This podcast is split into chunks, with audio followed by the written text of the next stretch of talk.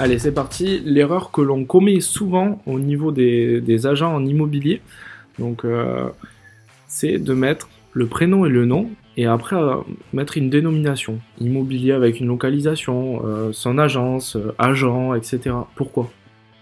Quel est l'intérêt dans tout ça? En fait, vous vous coupez l'herbe sous les pieds. Mais vraiment, hein. si on analyse une page qui, a ce nom, tout simplement, vous allez avoir vos amis. C'est très bien les amis mais c'est les amis qui vous soutiennent. Ils vont faire Oh, il est gentil, bon, on l'aime bien, on va aller liker sa page. Mais en soi, qu'est-ce que ça va engendrer? Est-ce que vous allez vraiment engendrer des nouveaux contacts grâce à ça? Faut se le dire. Après, vous allez avoir les agents.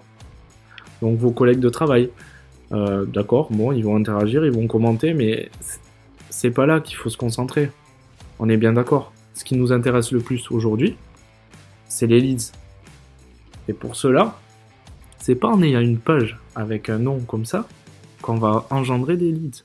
Mettez-vous à la place une seconde de quelqu'un d'un point de vue extérieur. Quand on voit nanana vous invite à aimer sa page, Louis, Froli, immobilier, nanana. Franchement, on se... faut pas se cacher. Hein. Soit on est, un, bon ami, du coup on se dit bon allez on va le soutenir.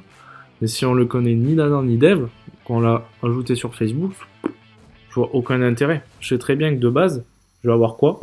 Des maisons. Tout le temps des maisons sur le fil d'actualité. Moi perso, ça m'intéresse pas. Donc déjà, tout est l'intérêt, premièrement, de mettre en place le personal branding et de renommer sa page, le prénom et le nom.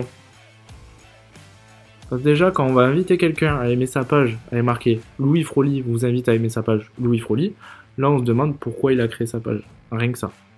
Deuxièmement, c'est que vous pouvez créer une communauté autour de votre nom à vous. Parce qu'aujourd'hui, je, ne vais pas me résumer à faire de l'immobilier. Non, j'ai plusieurs passions. Et quand j'arrive, je vais pas dire bonjour, je m'appelle Louis Froli avec une dénomination euh, immobilier. Non. J'arrive, je me dis bonjour, je m'appelle Louis Froli. Et qu'est-ce que je fais dans la vie? J'explique après. Et eh ben c'est exactement la même routine sur les réseaux sociaux. Du coup, c'est ça qu'il faut mettre en place. Et vous avez pas, vous avez plusieurs passions, vous n'avez pas qu'un domaine d'activité, vous n'êtes pas résumé à de l'immobilier. J'en reviens là c'est surtout que si par exemple je suis passionné de, yoga, etc., et que j'ai une communauté, ça veut dire que je vais pouvoir ramener ces passions sur cette même page, pouvoir communiquer, apporter encore plus de valeur et travailler dans ces 20 et 80%, c'est ce qu'on verra plus, euh, plus tard dans les prochains modules. D'accord? Donc n'attendez plus, mettez en place votre personal branding.